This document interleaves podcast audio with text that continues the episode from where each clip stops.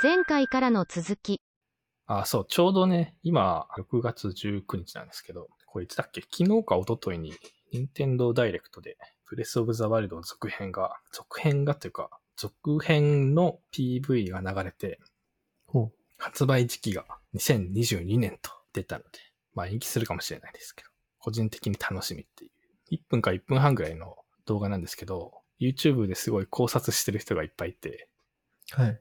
なんかですね、ゼルダの伝説、ブレスオブザワイルドを知らない人のために、一応ちょっと補足するんですけど、ゼルダの伝説は多分説明しなくてもわかると思うんですけど、あの、主人公のリンクが、まあ、ゼルダ姫を助けるために、いろいろやるっていう、言うんですけど、はいまあ、それの、えーシリーズの中の一つで、ガノンが、その敵のボスみたいなのにガノンっているんですけど、うん。そいつが、その、ハイラル、なんか復活するのかな？封印してた、されてたのが復活するっていうのが分かって、それを止めようと、リンクとゼルダと、あと4人ぐらいの仲間たちが、なんか頑張って防衛をするんですけど、なんかその時使われてた古代兵器みたいなのが、ガノンに乗っ取られて、ハイラル王国が滅亡するみたいな話から、話で、そこの、で、滅亡するんですけど、ゼルダ姫がもうちょっと助からないだろうということで、リンクをなんかひ100年ぐらい封印するんですよ。で、うんそこの100年、その乗っ取られた100年後からリンクがガノンを倒しに行くっていうのが、ブレスオブザワイルドえー、1。1って言っていいのかわかんないけど、1の話なんですよね。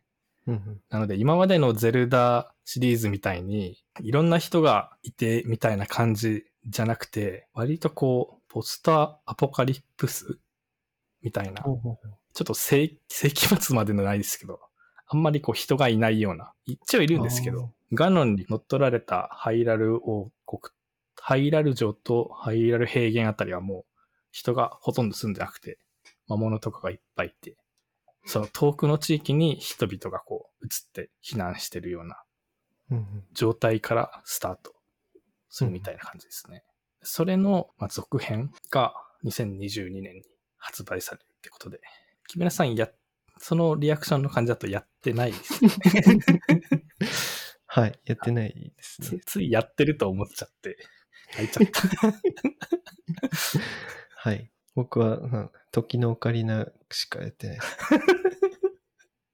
あと、夢を見る島しかやってないです。ああ、ああ、そうか。なんか流行ってる時にやりたいなみたいなのはあったんですけどね。ああ面白、そうっていうのは。ゼルダ好きなんで、割と。そっか。その考察されてた内容を話そうかなと思ったけど、はい。あれですね。ちんぷんかんぷんですね。うん、そうっすね。そう。まあ、一応話すと、はい。えー、なんかですね、まだ不確定なんですけど、多分舞台が空に映るんじゃないかって言われてて。PV も割とこう空中に浮いてる島々を描かれてるシーンが多かったんですよね。えー、で、多分ですけど、こう、リンクの右腕に、なんかガノンの怨念みたいなのが、こう、わーってこう、ついて、なんか右腕がなんかなるんらしいんですよ。映像を見てる感じで、その後、なんか何かしらのことがあって、こう、右腕が、あれなんて言えばいいんだろうな。鋼の錬金術師みたいな。義手じゃないですけど、そんな感じになるみたいで、え。ー、で、その右腕で時間を巻き戻せるような技というか機能がついてるみたいなのほで、それが続編の肝になるんじゃないかみたいな話が出てますえ。なんで空に島々が浮いてるのかはちょっと謎ですけど、そこはあんまりなんか繋がらないんですよね、動画見た感じだと。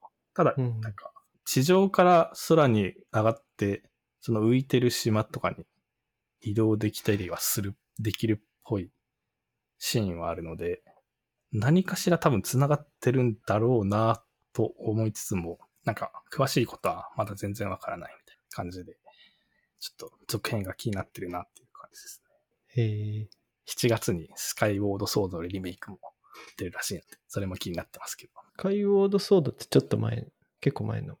スカイウォードソードってハードどれだっけな ?Wii か EU かで出てるんじゃないかな？うん、Wii ですね。Wii ですね。2011年。あ、結構前なのか。うん。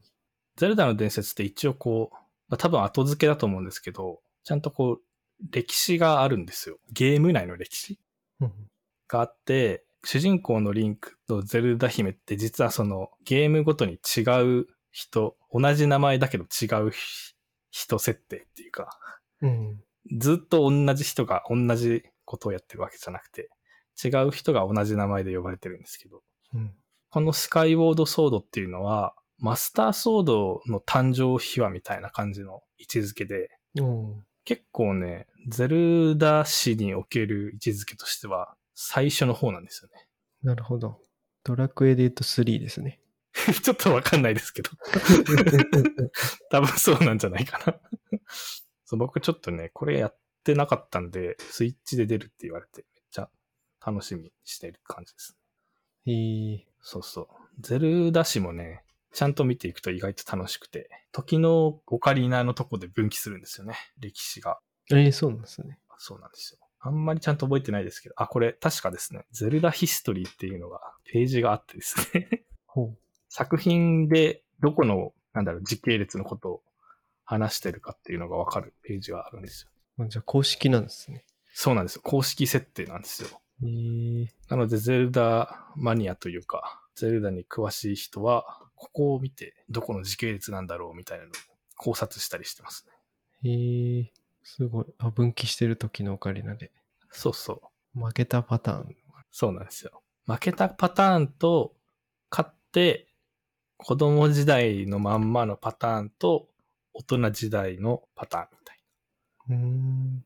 これね、時のオカリナの設定が実はちょっと複雑で、ほあれなんか、神殿に剣を刺すと、大人になったり子供になったりするじゃないですか。あれって実は、タイムスリップしてるわけじゃなくて、う。はいはい。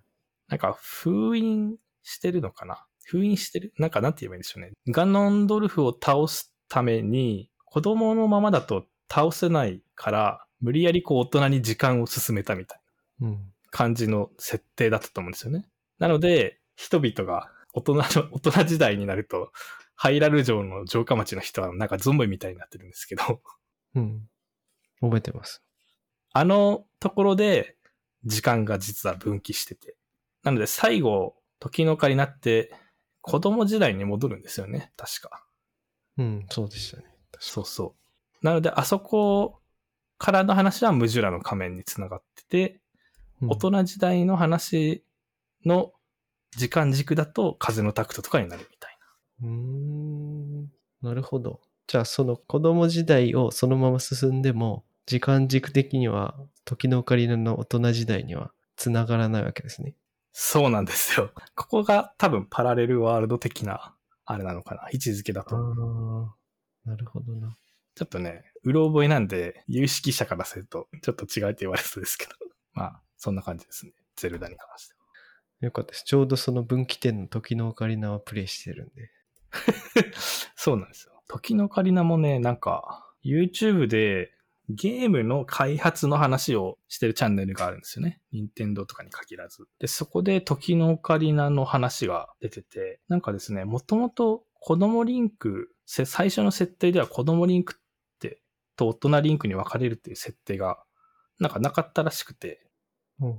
大人リンクだけで最初は進んでたらしいんですけど、途中から子供リンクの構想を加えて、なんか今のゼルダの時のオカリナみたいになってるみたいらしいです。えちょっとね、衝撃的でしたね、僕も。そういう感じは一切なかったんで。そうですね。ストーリーも完璧に 作り上げられてる感じですよね。そうそうそう。完成度高すぎて、もともとなかったって言われるとちょっと信じがたい話だったんですけど。うん。すごすぎです。だシナリオだけじゃなくて、そのゲーム的にも繋がってるから。そうですね。うん。うん。えー、っていう感じですか。はい。ゼルダの話、やばいですね、これ。